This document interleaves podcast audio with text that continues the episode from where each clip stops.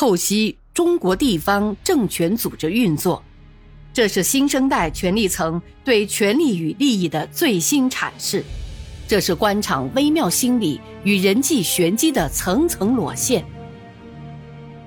请听现代官场小说《生死博弈》。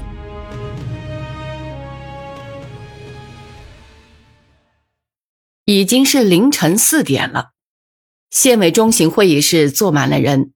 边上的休息室里，汪东胜不时的看着手表。他终于有些忍不住，向来回走动的柳王明问：“哎，师长，您看这个会开还是？为什么不开？”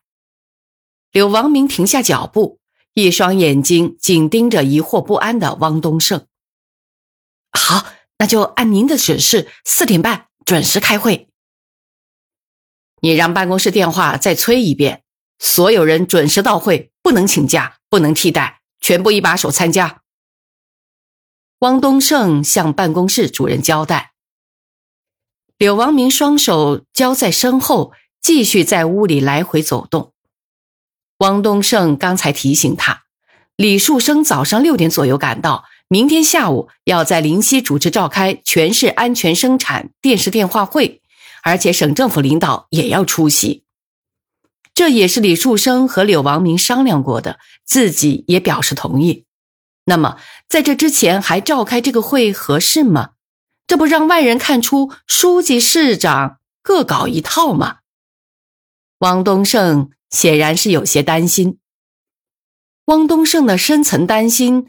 还不在这里，书记、市长之间的芥蒂，稍有一点常识的人都看得明白。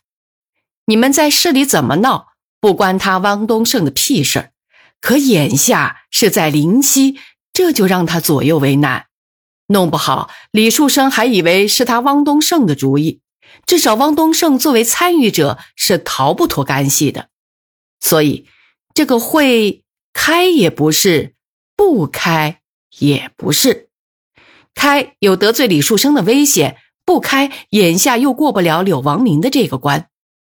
于是他在离开会还有十五分钟前，再次提醒柳王明，满心希望他收回成命，等李树生来到后一起开会。但柳王明回答不容置疑，还扫过了一丝冷峻的目光。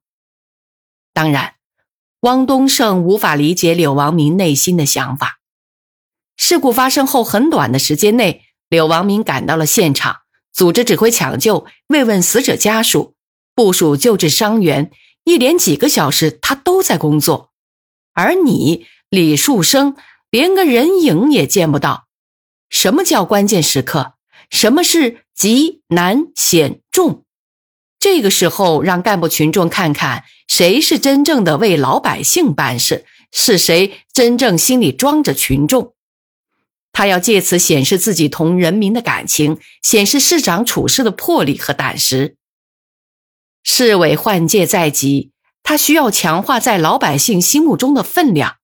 不管明天的会如何开，也不管李树生有什么看法，今晚他要在临溪中层干部面前露个脸，也让临溪群众看到关键时刻出现在一线的市长形象，同时争取主动，先入为主。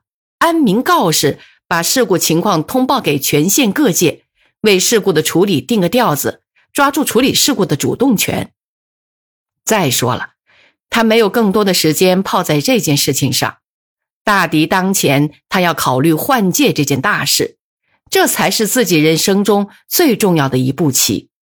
说心里话，要不是面临换届，要不是国务院、省政府都有了批示，像这样的事故。柳王明不会亲自出马，派个常务副市长到会就够了。既然来了，就要有始有终，省得自己功夫花了，功劳送给了李树生。开完了会，抢救工作就算告一段落了。参加会议的人陆续到齐了，柳王明示意汪东胜可以开会了。按照柳王明的指示，临溪县召开县直单位负责人。各乡镇党委书记参加的电话会，通报八二七重大交通肇事情况，善后处理进展，由县委县政府部署当前的安全生产工作，请柳王明做重要讲话。之所以以县委县政府的名义开，柳王明有他的考虑。县里出了这么大的事故，总结经验教训，抓好安全生产各项措施的落实，也是情理之中。李树生挑不出什么毛病，柳王明又可以借机在干部群众中表现出与人民同生死共患难、勤政亲民的形象。还有一层，国务院刚刚发出文件，对发生各种安全事故造成人民生命财产损失的，要追究各级行政领导的责任。为了推行一项新政，政治家。总要抓典型，总要有人为推行新政付出代价，以身殉法，以血祭刀，不能在这个节骨眼上有任何马虎。今天的事故死伤近二十人，国务院省领导批示都定性为特大恶性事故。柳王明来新阳工作后，还是第一次发生死伤这么多人的事件，惊动了北京，负面影响不可低估。他不能有丝毫的大意。他对因安全事故而追究行政领导的规定不以为然。大丈夫难保妻贤子孝，何况一个地方几十几百万人口，又是社会主义初级阶段，原始积累还远没完成。在这样的大环境下，出一些事故，甚至发生一些死亡，是难以避免的。老百姓说。宁愿摔死、炸死，也不愿饿死。再说了，地方党委是领导核心，重大决策都是党委决定的，出了问题拿行政领导试问，不公平。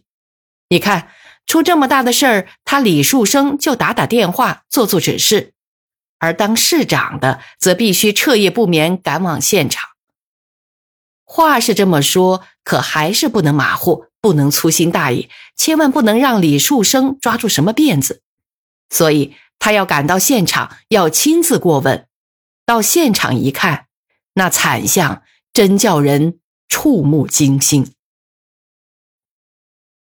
事故的现场在盘山公路上一处急弯处，一辆四十座的大客从一个拐弯处冲出路面，掉下悬崖。客车拦腰折断，一节滚到了盘山公路下的一级，一节因巨石阻挡，碰撞的不成形状。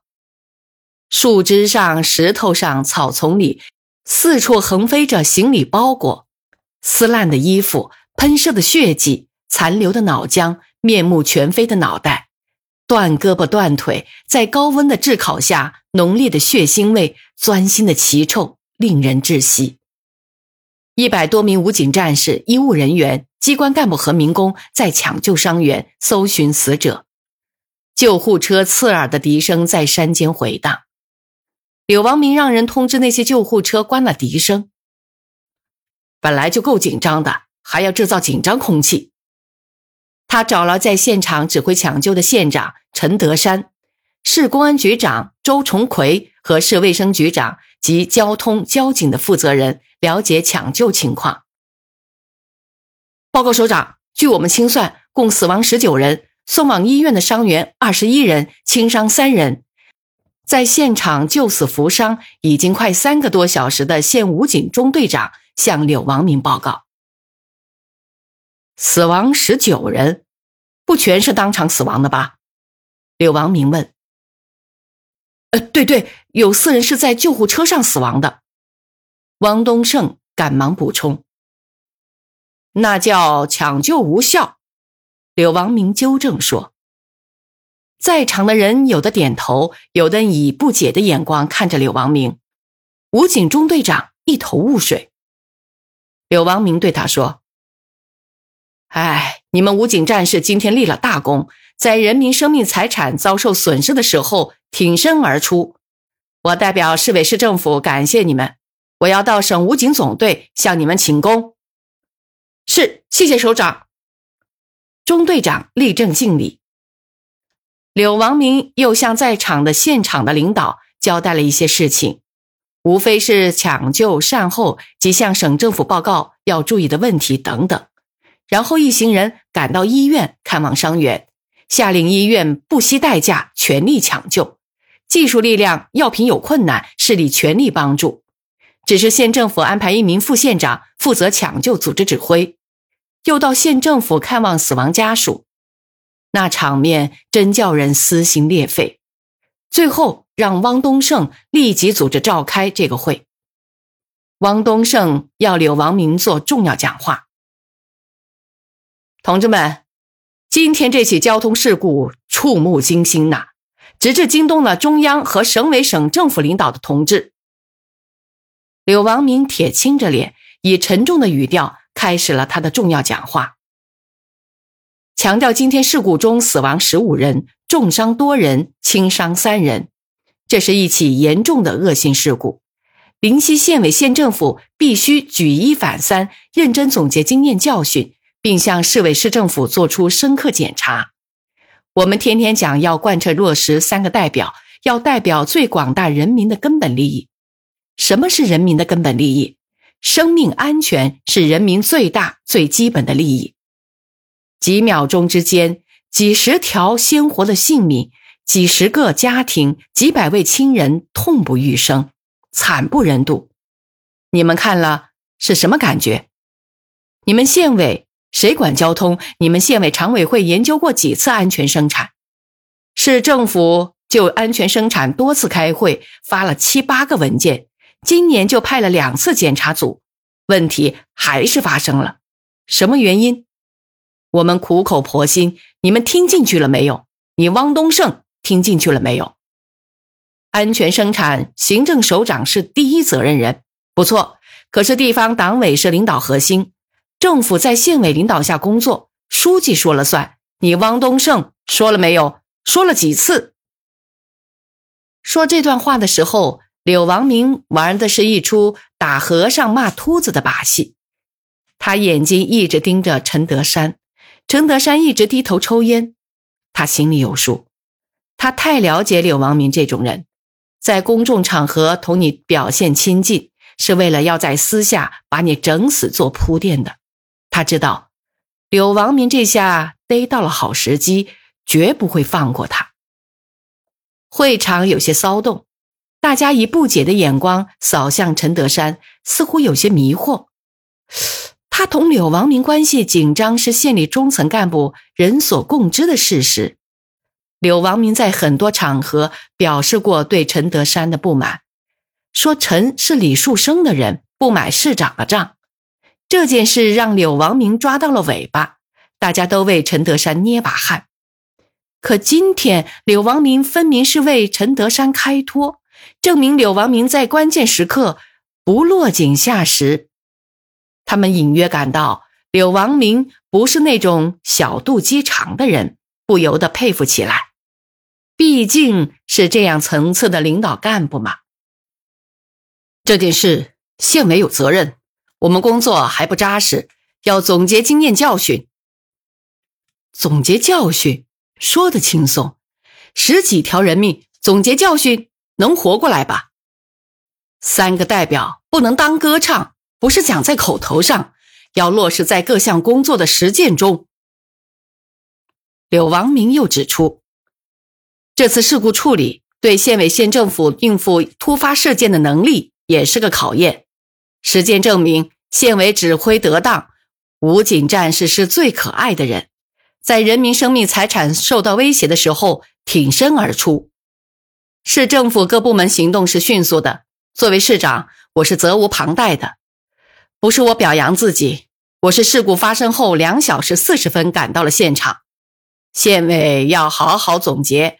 对抢救工作中表现突出的单位和个人要表彰，要宣传。接着，柳王明对市政府秘书长说：“老黄，你给市电视台《新阳日报》打电话，要他们明天一早就派记者来采访，要详细报道这次抢救工作，做正面宣传。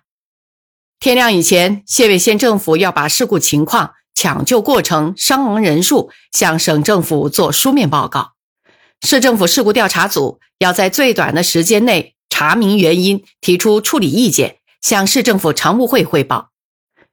明天下午，市政府要召开全市安全生产电视电话会，部署全市安全生产，同时对当前消防安全、治安安全、饮食卫生、学校安全工作提出要求。临西县要在会上表态。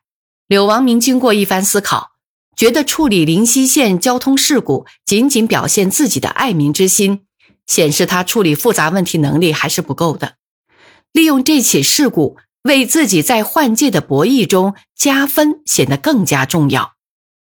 刚才从事故现场回县城的路上，王道广紧张兮兮的给他打电话，说市里已经有不少谣传，说灵溪交通事故受到中央和省里领导严厉批评，要追究领导责任。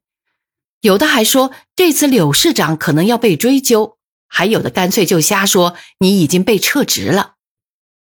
柳王明听后，气得手都有点发抖，这这是别有用心。你给我查查，这些妖风是从哪里吹来的？王八蛋！善于把自己的坏事变成好事，把对手的好事变成坏事，是一门政治艺术。柳王明听说过，这还叫辩证法什么的，他也想试试。